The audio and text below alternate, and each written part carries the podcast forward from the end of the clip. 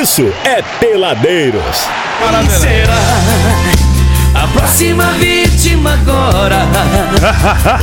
Muito bem, bebezinhos. Olha só, hoje nós estamos recebendo aqui no programa o nosso querido Gustavo Munhoz. O Gustavo, ele é especialista em autismo e não só isso, ele tem também algumas técnicas que aí nós vamos descobrir se foi, foi desenvolvida por ele ou se é, é estudioso através de alguma situação onde ele parece que auxilia também ah, o ensino nos autistas, enfim. É um assunto super interessante e eu já vou dar boa noite pro nosso querido Gustavo pra gente começar a conversar aqui.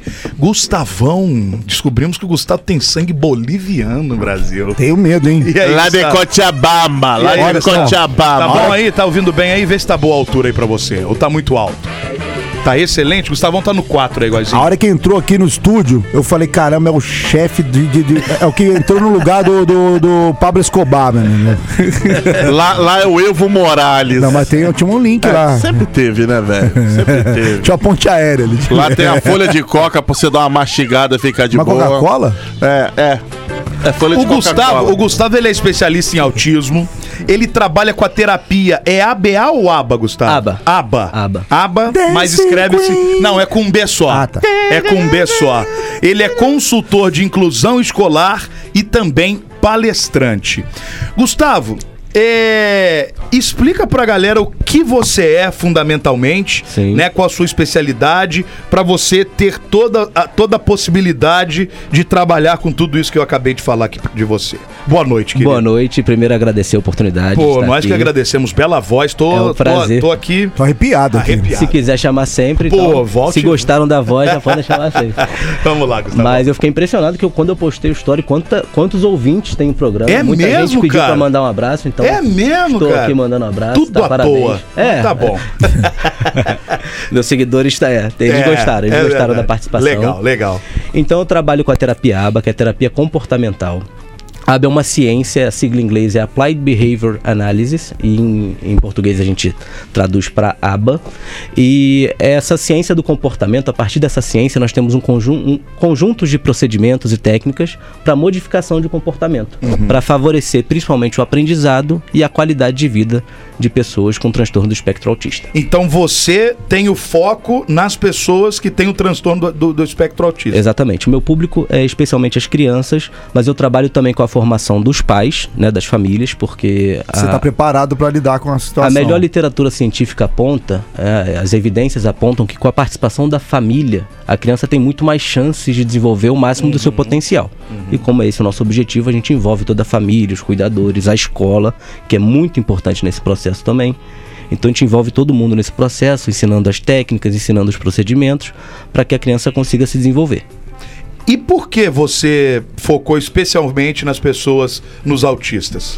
O meu filho é autista, meu filho hoje é autista é, nível 1, mas ele progrediu dentro do espectro. Esse é o ponto mais importante que eu acredito que as pessoas têm que saber, da possibilidade de progredir no espectro autista.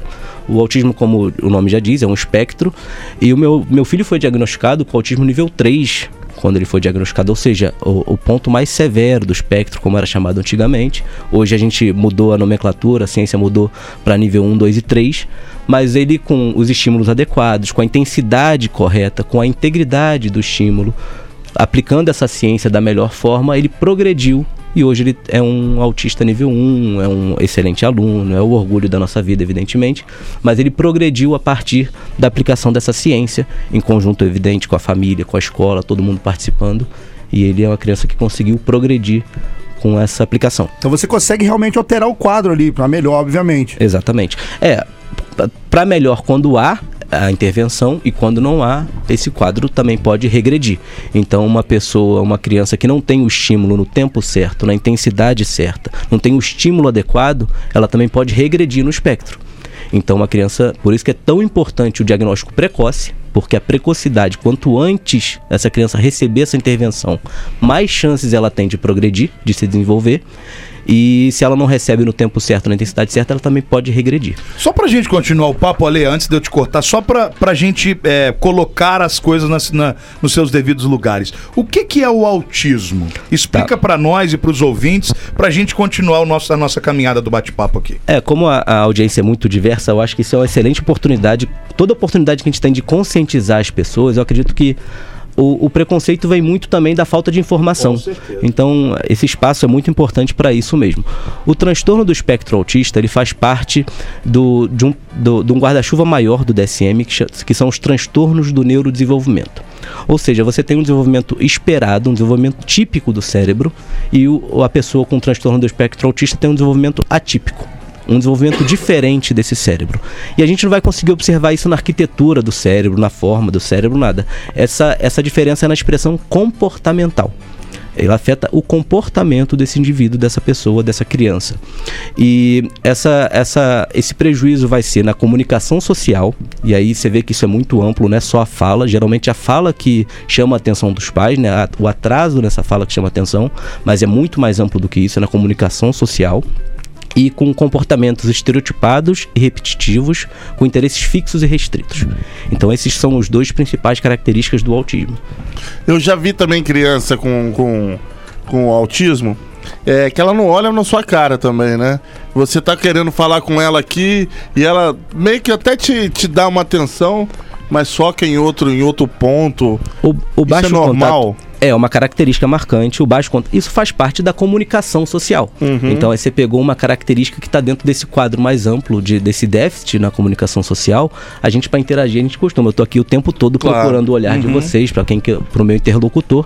E a pessoa com autismo, ela tem a tendência, claro, como é um espectro, ele é muito variado, mas é uma característica muito marcante, tá? E isso não quer dizer que ela não vai aprender. A terapia, a intervenção é justamente para isso. Claro que dentro de, de, de um esperado, a gente, a gente faz tudo de uma forma mais lúdica possível, prazerosa, para que isso seja prazeroso para a criança e sempre pensando na qualidade de vida e no aprendizado dela, no desenvolvimento. E por que que é, é tão difícil o diagnóstico do autismo? Excelente pergunta também. A literatura científica diz que é possível diagnosticar com segurança uma, uma criança com espectro autista aos 14 meses, ou seja, com um ano e dois meses. Um diagnóstico bem precoce que seria ideal para que essa criança começasse a receber a intervenção, o estímulo, e nessa fase a neuroplasticidade é enorme. Então a criança aprende muito mais rápido. Quanto mais tarde, mais difícil fica o aprendizado. Claro que a gente também consegue ensinar, mas quanto mais cedo, mais fácil é de ensinar. Então a literatura diz que você pode diagnosticar com estabilidade ao, com um ano e dois meses. Mas o que falta, além do acesso à informação, né, o, o, o espectro autista é um diagnóstico, se você for ver do ponto de vista histórico, relativamente novo. O primeiro diagnóstico foi na década de 40. Então, até o, o rapaz, o primeiro diagnosticado com autismo, faleceu recentemente. Então, você vê que é um diagnóstico, um diagnóstico muito novo. Então, tem muitos profissionais ainda que não têm o conhecimento necessário para dar o diagnóstico. E tem um ponto importante que eu ainda não vi, eu vejo pouca gente falar sobre isso. O diagnóstico de um transtorno neuropsiquiátrico, não só do autismo, mas de todos, ele tem um caráter dimensional. Ou seja, ele é os traços do autismo estão por aí. Mas não necessariamente você vai ser um autista. Você pode ter traços, mas não ter na dimensão necessária para ter prejuízo clínico. Para ter um diagnóstico, a pessoa tem que ter prejuízo clinicamente observável. Então você pode ter, por exemplo, movimentos repetidos quando está ansioso, balançar a perna e não ser autista. Mas agora, se você faz isso numa quantidade que chega a te causar prejuízo, uma criança, por exemplo, que anda na ponta do pé ao ponto de não conseguir mais encostar a sola do pé no chão, aí ela já tem um prejuízo clinicamente observável. Então a dificuldade é justamente nessa dimensionalidade do diagnóstico. É preciso haver prejuízo. Esse movimento seu na perna ontem Todo era o mundo tá fígado. falando desse meu movimento. Ontem era o fígado, Eu hoje é o tio. Você eu tá acho- com tudo, hein? Cara, eu, acho- eu acho que é Paxson. É, pode ser, pode ser. Ô, ah, pois não, ali. Eu ia fazer a pergunta em cima disso do quanto mais cedo o diagnóstico é melhor, Sim. é a partir dos 14 meses, né? É, eu ia fazer essa pergunta pra você, mas dentro do que ele falou, o senhor já, já, já respondeu. Existem clí- é, é, é, casos clínicos de autismo que eu já li sobre isso, ou, ou, escutei, ou vi alguma entrevista, alguma coisa assim, que as crianças, tem crianças que ficam extremamente inteligentes. Ela tem uma, uma capacidade de percepção melhor do que uma criança normal, típica. Isso é verdade? É, Então, como eu disse, o espectro é muito amplo. Então, uma pequena parte de pessoas com autismo pode ter sim uma altas habilidades, pode ter um QI mais elevado, mas essa é a minoria. Tá? Como eu disse, o, o autismo é, um- é muito amplo, tem os níveis de suporte. Geralmente, antigamente tinha um diagnóstico que hoje não existe mais, que era a síndrome de Asperger, que fazia, hoje ela, hoje ela, aqui parou. Voltou. Parou, zerou? Agora, Ah, tá. Hoje ela faz parte do transtorno do espectro autista. Os, os antigos, esse, esse antigo diagnóstico eram pessoas com as características do autismo, mas com a inteligência acima da média, tá? Mas essa é uma pequena parte do transtorno do espectro autista. Tá, e essas crianças com espectro autismo, autista que tá acima da média da inteligência, como é que trabalhar essa criança? Como é que trabalha essa criança? Porque ela é um, tipo, é um gêniozinho ali. Uhum. É, é legal estimular isso cada vez mais? Certamente. Tanto da criança com altas habilidades quanto de todas as crianças, a gente tem, além de procurar os déficits comportamentais, aqueles prejuízos, a gente tem que observar também as potencialidades. Isso de todas as crianças. Não adianta só você trabalhar o que a criança não sabe para aprender, claro que isso é muito importante, mas é fundamental também estimular aquelas habilidades que a criança já tem. Inclusive para partir daquelas habilidades para refinar alguns comportamentos necessários. Então a ciência, a análise do comportamento aplicada, ela parte do que a criança já sabe, traça objetivos comportamentais mensuráveis e a partir disso a gente vai aumentando o repertório dessa criança, tanto nas potencialidades, no que ela já tem de muito bom, quanto naquilo que ela tem de prejuízo. Entendi. Aqui, eu tenho uma- deixa eu só fazer uma pergunta aqui para né, como é- além do, do início ali. Você, tipo, como uma pessoa, tipo, como você falou uma coisa muito nova, como uma, uma família que possa ter de repente alguém com, com sintoma de autismo descobrir que pode ser um autismo ali um, no- na família, na criança, ou quem quer que seja. Porque muita gente às vezes tem na família e nem sabe. Aí como é que faz pra poder ter essa, esse diagnóstico, pra poder correr atrás, Até entendeu? porque, assim, na nossa época, a gente que nasceu nos anos Exatamente. 70, É. a gente cresceu ali anos, nos anos 80 e 90. E já botava nem com o apelido de neguinho com Exata- isso. Exatamente, a gente não fazia ideia. Não que- fazia ideia. Que era um O- transtorno. o- exatamente o autismo. A partir dessa pergunta do Góes, eu até amplio a pergunta dele. A partir de quando que começou mesmo? Você falou lá da década de 40, mas essa preocupação maior com o autismo é de pouco tempo, né, não é? Sim, é mais recente. Cresceu mais agora, né? É, a- aumentou na verdade foi o número de diagnósticos. Como você disse, tinha muita gente subdiagnosticada, inclusive muitos, muitos pais estão tendo diagnósticos a partir do diagnóstico dos seus filhos. Porque eles percebem aqueles comportamentos em si, veem que os filhos têm e falam, aí quando eu era criança, eu apresentava esse Era e nem, comportamento. é, e nem sabe. E nem sabe, e aí ele vai atrás do diagnóstico loucura, e consegue receber esse diagnóstico. Então, o que é importante que um pai e uma mãe perceberem um atraso de na fala, um atraso no contato visual e principalmente o principal ponto que, que, que permeia o espectro autista, que é muito importante, é, é a falta de atenção compartilhada. É compartilhar interesse com o seu interlocutor. Então a criança faz isso desde muito cedo. Uma dica que eu dou sempre para os pais é a, a carteira de vacinação no Brasil é muito boa. Ali tem todos os marcos do desenvolvimento, que são os pontos que, que a criança vai alcançando em cada fase da vida. Então é muito importante ir acompanhando aqueles marcos de desenvolvimento e se você perceber que a criança não está atingindo no tempo certo, você precisa falar com o pediatra. E se o pediatra não tiver a, a, a formação né, sobre aquele assunto específico necessária, pedir o encaminhamento para o neuropediatra e fazer uma avaliação. Uma coisa que eu ia falar até dentro dessa pergunta também, ô, meu querido Gustavo, gente, estamos conversando com o Gustavo Munhoz, especialista em autismo hoje aqui no programa. É que essa questão que eles estão falando de diagnóstico, a gente está conversando, e você citou num ponto muito importante que são os pais. Hoje tem muitos adultos sendo diagnosticados também com o aspecto autista, né? Sim. muito. Depois de velho. É, É, depois de velho, é. depois de velho. O que, que é importante é ressaltar? Todo transtorno do neurodesenvolvimento, ele precisa, uma das condicionantes lá do diagnóstico é que ele tem que ter aparecido na infância. Você pode só perceber na fase adulta, como é o caso desses pais que estão sendo diagnosticados antes, mas no rastreio, quando você for fazer aquela investigação com o psiquiatra, com o neuro, ele vai te perguntar, vai investigar se isso já apareceu na infância.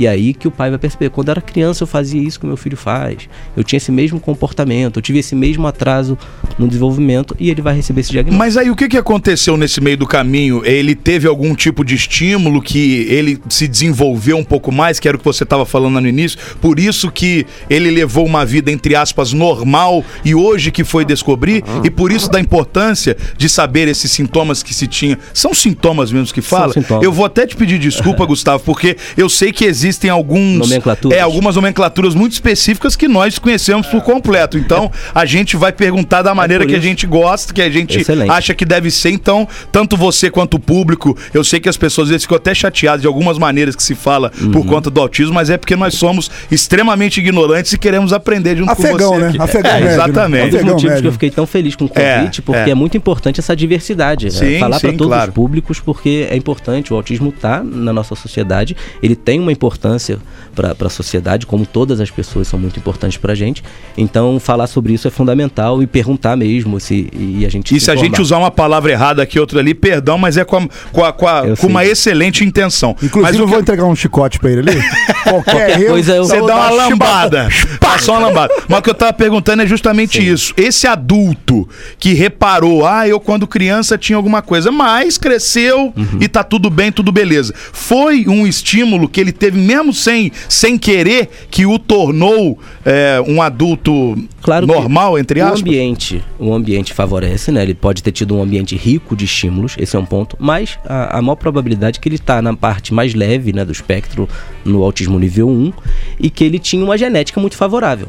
Então, como é, é um transtorno e, e a, a base genética dele é a principal, essa pessoa já tinha. Se ele fosse um, um autista de, de nível 2 ou nível 3, ele teria recebido um diagnóstico ou pelo menos teriam percebido que havia algo de diferente, né? algo de atípico nesse desenvolvimento. Mas como o, o autismo é um espectro muito amplo, provavelmente essa pessoa que não recebeu o diagnóstico estava na faixa mais nível 1 do espectro e que tinha uma genética favorável para se desenvolver e acabou se desenvolvendo naturalmente, vamos dizer assim. E se a gente for falar desses, dessas questões, desses níveis? Já- cara, como falar que é isso agora. subdividido isso? É, isso esses agora, níveis né? que você falou, o seu filho foi diagnosticado com nível 3, E ele com o progrediu. desenvolvimento progrediu para 1. Como é que é isso? Qual é o nível mais alto, qual é o nível menor? Excelente. Ele é dividido, o autismo é dividido em três níveis hoje, tá? Essa, essa com o novo DSM a gente fez essa, a ciência mudou essa, essa divisão e ele é dividido pelo nível de suporte que a pessoa precisa, não pelas habilidades necessariamente.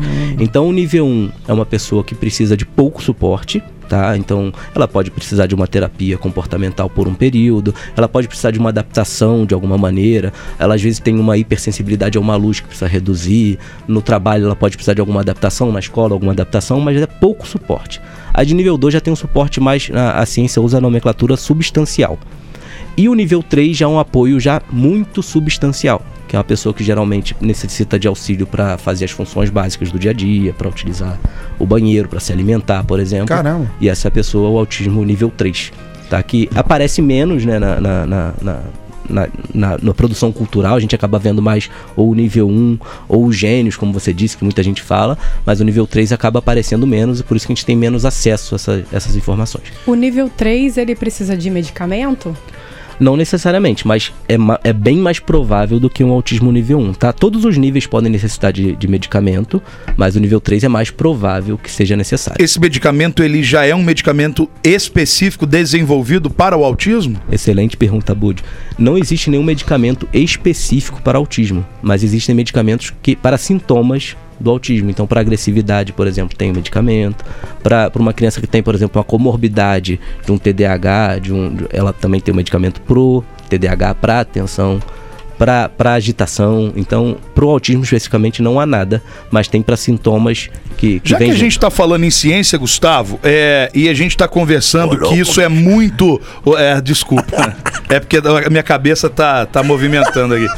É, é, se a gente tá- se a gente estiver falando no desenvolver da ciência, você acha que está caminhando bem é, esses estudos, essas, essas novas descobertas em torno dessa situação do autismo? Tá indo legal? Você acha que tá indo lento? Podia estar melhor? Você que vive o dia a dia dessa situação toda. A ciência tem avançado bastante tá, no- no- no- em relação ao autismo, em relação ao tratamento, em relação a produzir evidências de, de, de procedimentos para modificação de comportamento. Nesse ponto estamos bem.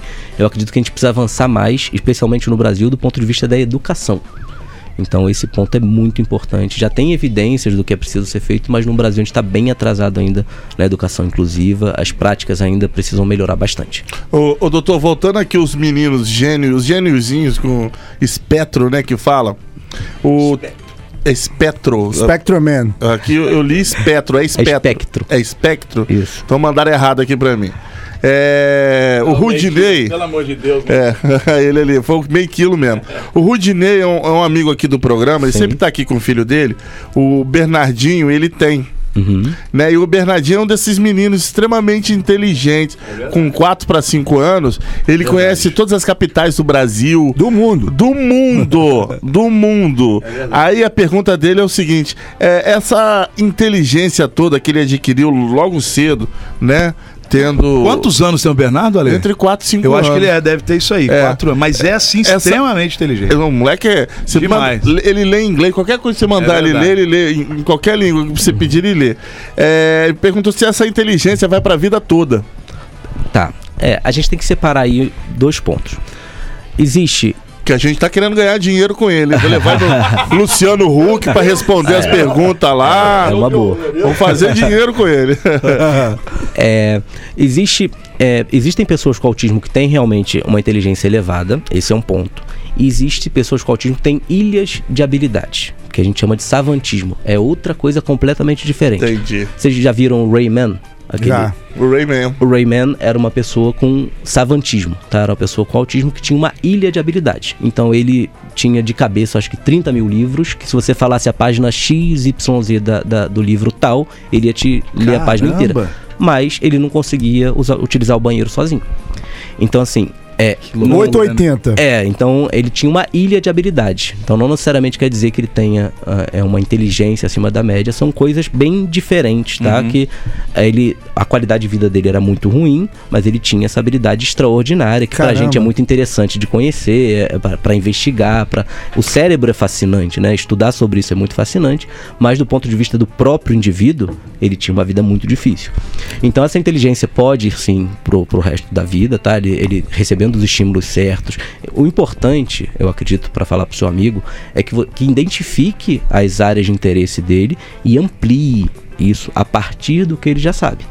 Então não ficar focado só naquilo que ele já sabe, mas aproveitar aquilo que ele já gosta para ensinar Voar. coisas novas.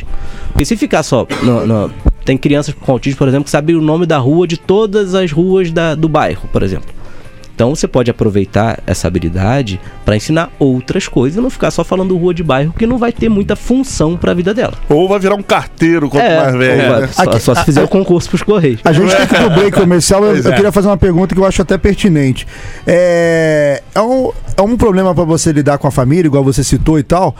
Quem tem grana ali consegue meio que bancar um médico, um medicamento que não deve ser nada barato. Aí a pergunta é: pro afegão médio, assim como nós, a galera do SUS, como é que fica essa história toda? É mais difícil ainda. tá? É, o tratamento para autismo é muito caro mesmo. O SUS dá algum tipo de cobertura ou zero? Aqui em Resende a gente tem um centro, tá? Certo. tem o CMEAR, tem um centro. Resende é até bem privilegiado nesse sentido, tem, tem coisas acontecendo aqui, tem vai abrir um centro novo, estão estão trabalhando nesse sentido. Mas a realidade do Brasil é bem Isso. diferente disso.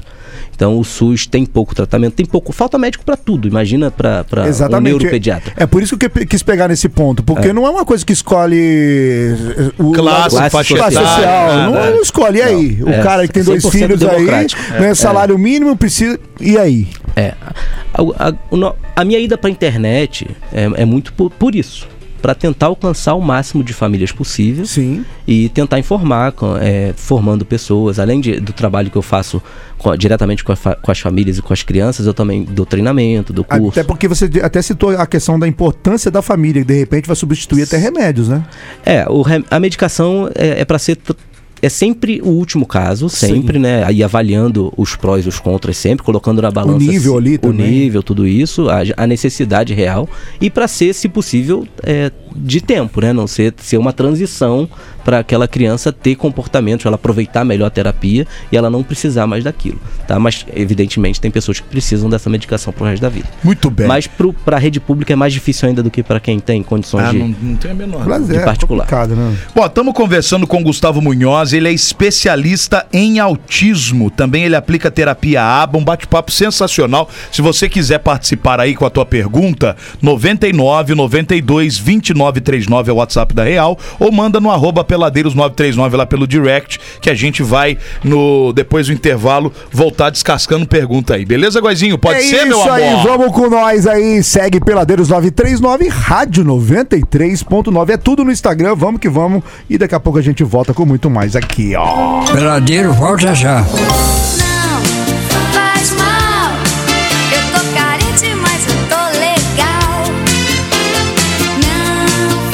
Voltando com ela que não está no grupo das loiras dos anos 80 que voltaram, Angélica, Eliane Chute, tá muito brava, tá muito brava. Ela sempre foi meio recalcada, Eu, né? eu- eu sempre achei, vou ser sincero agora, porque a gente tem que ser sincero nesse programa. Eu sempre achei a Mara chata. É Maroca, é Maroca? Chata, Maroca, chata. Maroca é João Treta. A Mara- a Mara eu é detesto chata. gente João Treta. Ela é Tem- chata. Tem vontade de bater na cara de Eu quem é João. Treta. Só que no Lado programa- esquerdo é meu, Abud.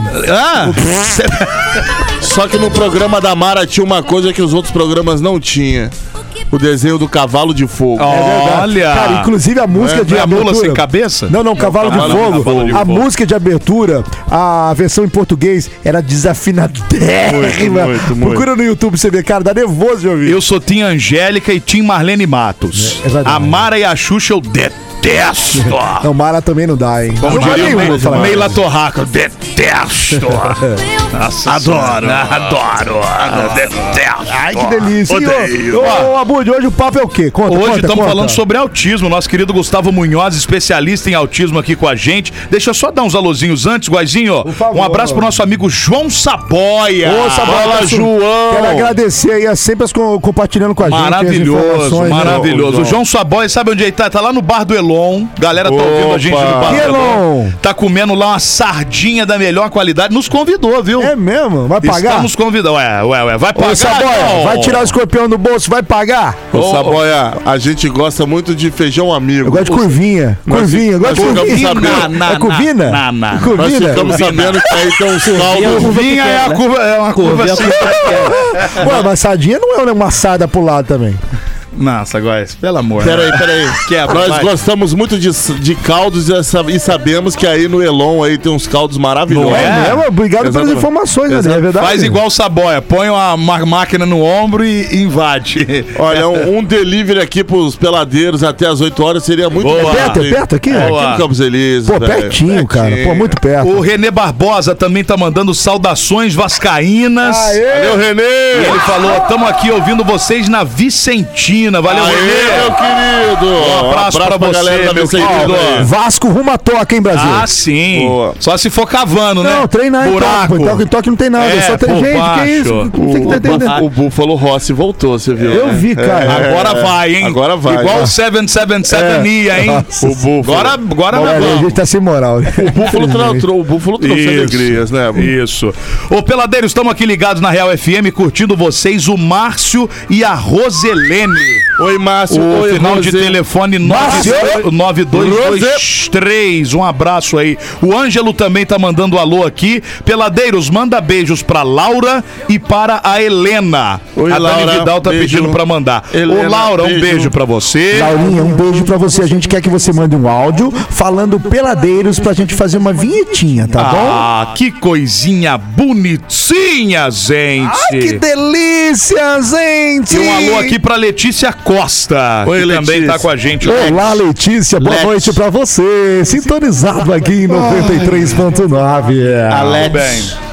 Vamos lá, vamos voltar pro nosso Vamos bate-papo voltar que aqui. o papo tá bom, hein? Olha, Cláudia Munhoz, você conhece Cláudia Munhoz? mãe. É sua mãe? É mamãe. Ela tá desesperada. Mamãe tava brava que não tava conseguindo te ouvir ali e Exatamente. mas nós já demos um jeito. Já deu um jeito aqui pra ela. Aqui, Vamos ó. falar mais alto, que aí ela ouve da casa dela. Mamãe! Tava acessa- ela- o aplicativo que não tava funcionando? É, ela falou eu que botei não um tá. outro aqui da, do Google aqui pra ela. Já achar. mandamos um outro, um outro caminho. Ô, dona Cláudia Munhoz, diga-nos se agora você ouve. Fala aí, mãe, benção. Tá. Beijinho pra minha mãe, pro meu pai e pra você. né? Não, É. você não, Ale. Mãe, beijo sua mãe pro seu pai. Não, tô falando da mãe. Ah, a mãe dele. entendeu? É, Ale, você é sua- órfão, pô. A sua É. dá, né? Com todo respeito, Ale. Infelizmente. Todo respeito, mas você sabe que é amiga que fala a verdade pro outro. Não, tá certo. Cl- Meu querido, já ia mandar um Cláudio Munhoz aqui. né? Nossa senhora. Gustavão, bom, vamos, vamos continuando o nosso bate-papo aqui. Especialista em autismo, cara manda e sabe de tudo. A gente tá falando sobre esse, esse ABA. É, em que que ele ajuda o autista? E por que que você resolveu usar este método para... É tratamento que fala? O, o tratamento do autista. Perfeito, ótima pergunta. É, ABA é uma ciência, tá? Portanto, é, embora muita gente utilize a, a nomenclatura método, ABA é uma ciência e ela, ela favorece o aprendizado da pessoa com autismo através desses procedimentos comportamentais. Então, ela vai favorecer para aumentar comportamentos que a gente deseja que essa pessoa aumente, pode ser ensinando novas habilidades ou aumentando comportamentos que são desejáveis para a qualidade de vida e para o aprendizado dessa pessoa, reduzindo comportamentos que não são adequados ou que estão gerando prejuízos para essa pessoa, promovendo autonomia, ou seja, ensinando essa pessoa a, a utilizar, por exemplo, o banheiro, a se a conseguir aprender na escola, a, a- com autonomia participar das atividades na escola. Também ajuda na, na redução de comportamentos inadequados que, que porventu- por muitas vezes acontecem no autismo, que comportamentos agressivos, comportamentos autolesivos ou heterolesivos. Então essa ciência ela vai trabalhar no comportamento como um todo dessa criança, sempre colocando dois pontos principais: a qualidade de vida dela própria e para favorecer o aprendizado e o desenvolvimento. Bom, Essa hein? coisa da qualidade de vida tem que sempre ficar em primeiro plano Sempre. mesmo, né? Sempre, Que ajuda no tratamento de tudo.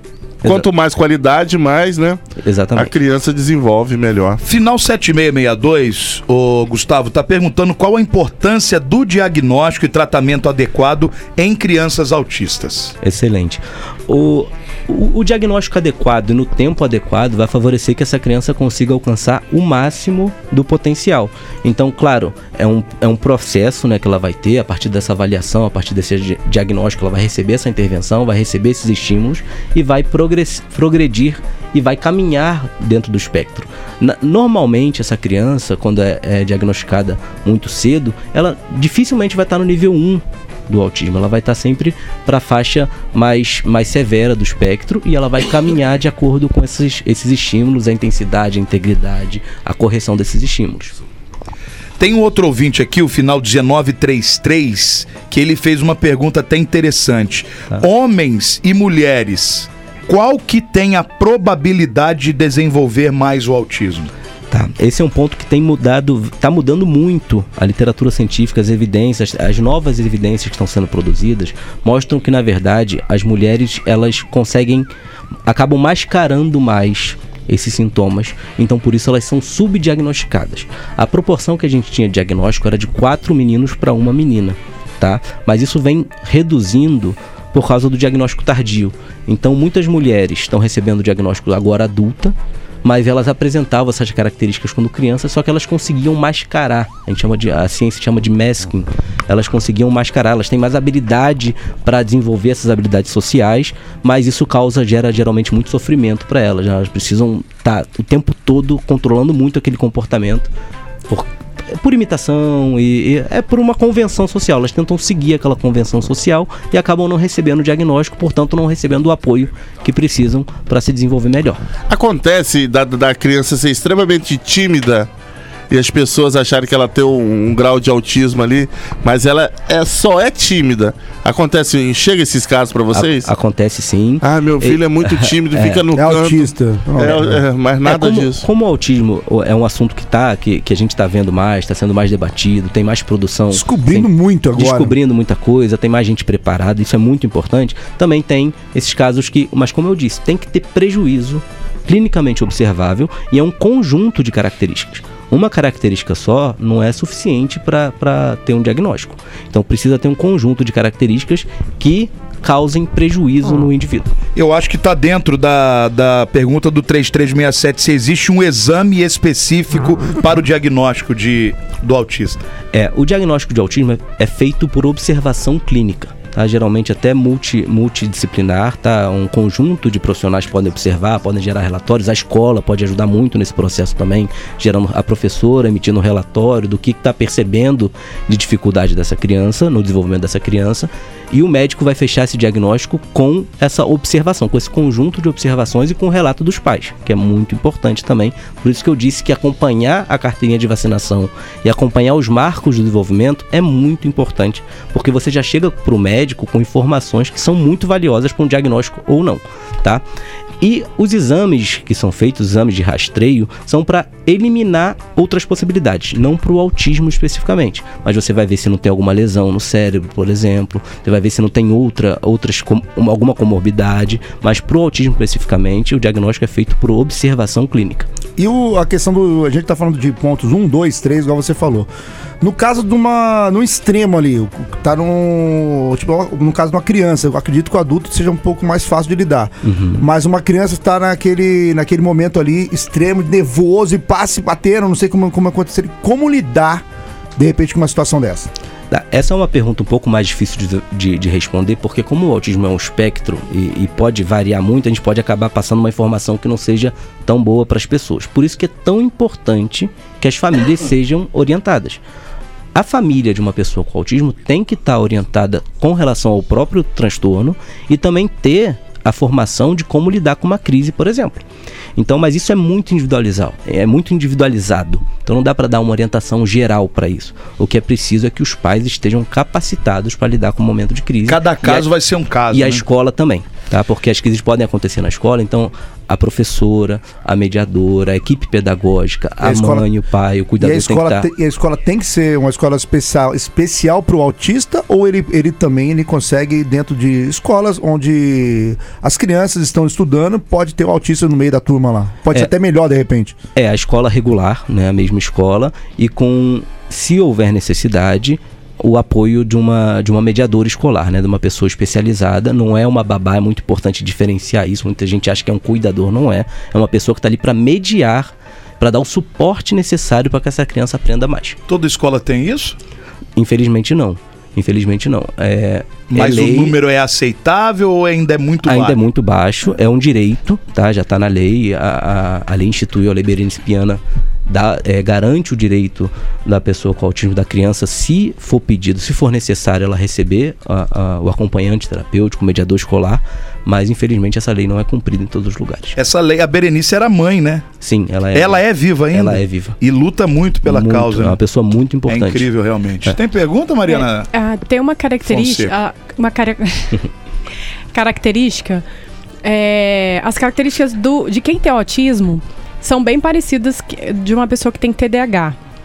É, É, algumas podem ser. al- é. E qual a diferença, assim? Ah, esse aqui é autista, esse aqui tem TDAH. Tá. O autismo impacta principalmente a comunicação social e a, dificu- a dificuldade na interação social e comportamentos fixos e restritos com interesses é, muito estereotipados, enfim.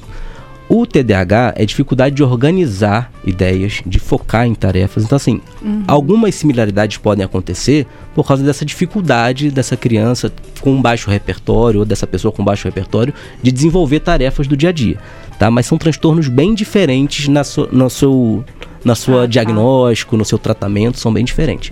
As, sim- as similaridades são muito mais por alguns sintomas de organizar e desenvolver tarefas e principalmente tem um ponto que é muito similar, o controle de impuls- a impulsividade.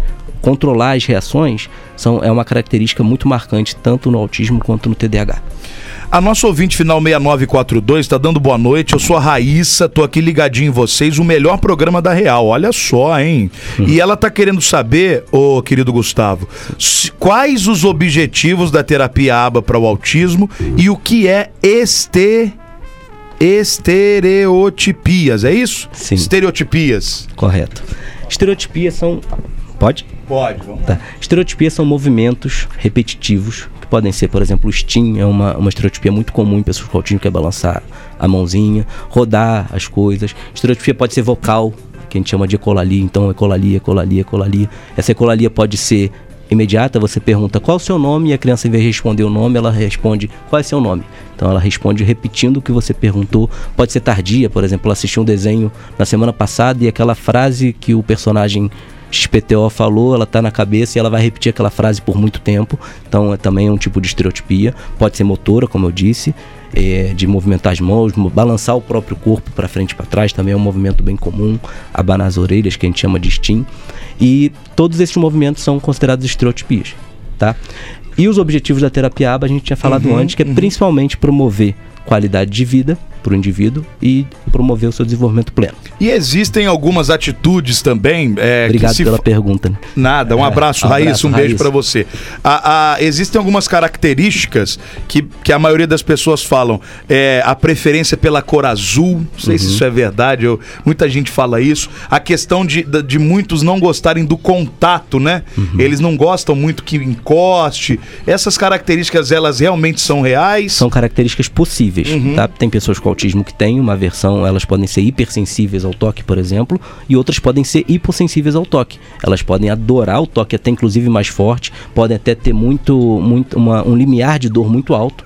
Então tem um caso, por exemplo, de uma, de uma criança com autismo que chegou com o dedo quebrado no hospital e não estava sentindo dor. Caramba! Então isso, isso é uma característica também que pode acontecer. Então, como eu disse, como o espectro é muito amplo, tem características que podem estar tanto por um lado do espectro, né, é, é, ser hipersensível, não gostar de toque, não gostar de, de determinada textura, ou pode adorar o toque, que, que pode querer Que agarrar toque muito. mais Caramba, forte. inúmeros tipos, então. Inúmeros. Sim, é um espectro muito amplo. E não é como se fosse uma faixa horizontal. Sim, é. Tá? É, é- a pessoa pode ser hipersensível, por exemplo, para luz, não gosta da luz, mas é hipossensível para dor. Tem um limiar de dor muito alto. E não sente dor. É, então é, é, É, muito por isso variado. até que a questão do diagnóstico ela é muito complicada. Exatamente. E existe ela algum- requer assim um, um estudo muito profundo Um para realmente muito profundo. entender, né? E não adianta conhecer só. Um ponto importante é esse: não adianta conhecer só do autismo para fazer um bom diagnóstico. É preciso conhecer de todos os transtornos do neurodesenvolvimento. Porque algumas características podem estar presentes, por exemplo, no TDAH e no autismo, que é a questão da impulsividade, mas são diagnósticos muito diferentes.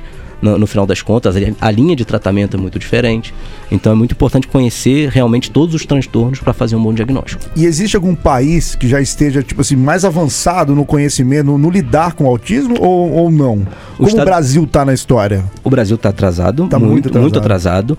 E os Estados Unidos é um país modelo para isso, porque lá os pais têm um movimento muito forte. No- no- eles lidam com- de uma forma assim. Pode mudar governo, pode ser direita, pode ser esquerda, pode ser. Não importa.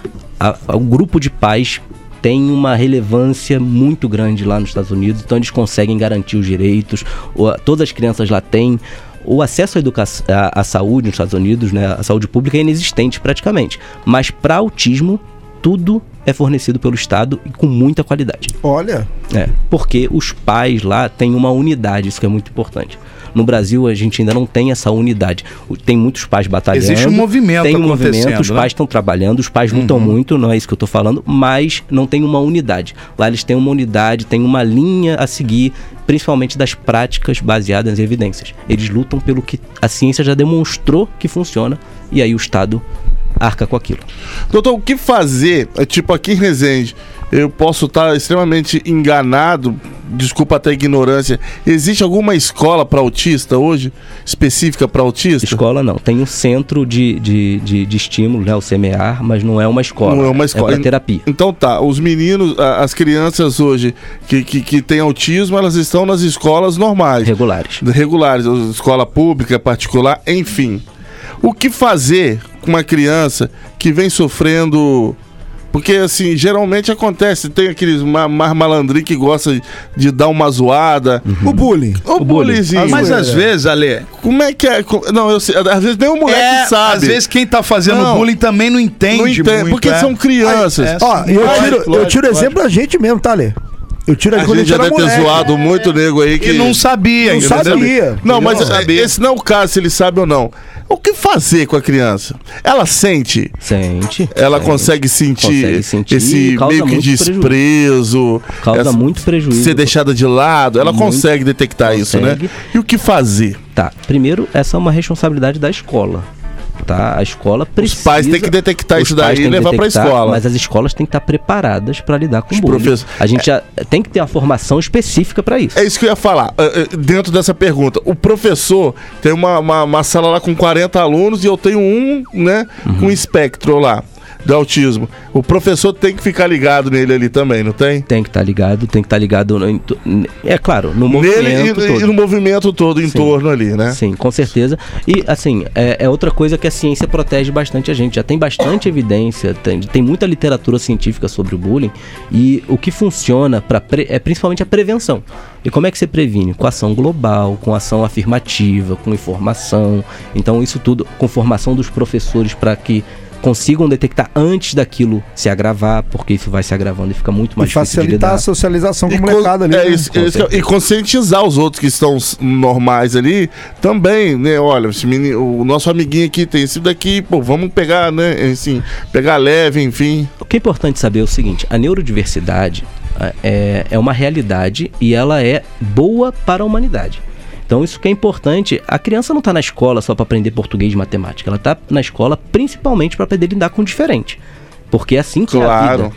É assim, no seu trabalho você lida Verdade. com pessoas que tiveram uma formação diferente da sua, tiveram uma criação diferente da sua. Para aprender português, matemática, inglês, isso aí hoje em dia até no YouTube a gente consegue.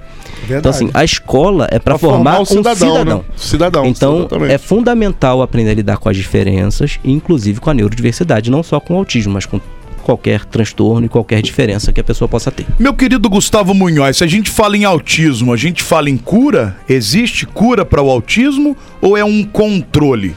É, na verdade, o que, o que existe é um tratamento para favorecer o aprendizado e a qualidade de vida. Tá? O autismo é um transtorno, não é uma doença. Não é por isso exatamente, essa diferenciação não é para dizer se é melhor ou pior, mas é porque não tem, não é procurado, não tem nada a ver com cura, mas com desenvolvimento de habilidades e de qualidade de vida. Que ela não é doença, ela é um transtorno. É um transtorno, né? Por exatamente. isso a É gente não, não consegue usar a palavra cura. seria. Exatamente, é um transtorno congênito, ou seja, a criança, a pessoa já nasce autista e ela vai ser autista até o resto da vida. E pode vir de família, é isso? Oit- em cerca de 85% é genético hereditário. Olha. Então, Então, ou vem do pai, alto. ou vem da mãe, ou uma, um- uma soma da- da- das, das características genéticas dos dois, mas é majoritariamente hereditário. Muito bom. Ô Gustavo, você também na internet tem os seus conteúdos que você posta lá sobre o assunto. Deu pra ver que o cara é uma Mano, fera o cara é- brabíssima. Sabe o que fala. Quando fala em autista, para, pa- em autismo, parabéns pra você. Obrigado. E, e bom que a gente gostou, conseguiu, né, através da nossa resenha aqui, porque o Peladeiros é resenha pura. uma isso aí resenha, não, resenha pura, Não pô. tem a, a- a menor dúvida, né? E você conseguiu entrar na nossa resenha aqui pra, pra levar informação pro ouvinte, que é o que a gente mais quer. E eu acho que a gente conseguiu cumprir isso muito bem aqui. Mas a questão da internet, você tem também os conteúdos que você promove, cria em torno do assunto. Sim. E eu gostaria que você passasse o seu Instagram, os contatos que as pessoas te encontram. Primeiro agradecer a oportunidade, agradecer a qualidade das questões. É muito toda oportunidade que a gente tem de levar informação para as pessoas, a gente tem que aproveitar. E o trabalho na internet começou justamente por, por isso, né, para alcançar mais pessoas, para conscientizar mais pessoas, para ajudar as famílias. Então quem quiser seguir vai ser um prazer. É arroba eu Gustavo Munhoz lá no Instagram e a gente vai ter muito conteúdo para vocês. E o Munhoz dele, senhores, é boliviano. É do Mariano. Munhoz. Ele Mu- tinha, ah, você que não sabe, ele tinha dupla com o Mariano. ele Não, que canta o Camaro. Não é com o Munhoz. O Munhoz Mariano é brasileiro. Ele é Munhoz boliviano. É com N. N tio. Aquele N tio. Inclusive, eu queria perguntar como é que Eu tá onde queria o saiu a Camaro. letra do Eu quero Camaro. O Camaro. O Camaro eu quero. A, a Agora eu eu não queria não. doce, doce, doce, doce. É Munhoz, é só pra. Brinquei, mas é verdade. Não é o Munhoz com NH, é Munhoz. É- É, é- N Muchacho, muchachito. É, É, no- é É o- é- Munhoz. É o nome. É seu nome, muito bem. Gustavo, você é muito fera. Obrigado por você Muito ter vindo, dividir esse conhecimento todo com a gente. Volte muito mais vezes, meu. Contem comigo. Só chamar que eu venho. Arroba eu, Gustavo Munhoz. Gustavo Munhoz. Programão, hein? Programão, Segue lá, hein? galera. Ó, você- Resenha pura, filho. Tô falando é pra você. Eu tô falando, ó. E você que perdeu o papo todo e chegou indo agora, a gente vai postar todo, toda a entrevista no Spotify, Deezer, Apple Podcast. Gostei. O Peladeiros é resenha pura. É Gostei pura. disso aí. Gostei disso também. Daqui a pouco a gente volta com muito mais. É Peladeiros até as 8 aqui na Real. Peladeiros, de segunda a sexta, seis da tarde.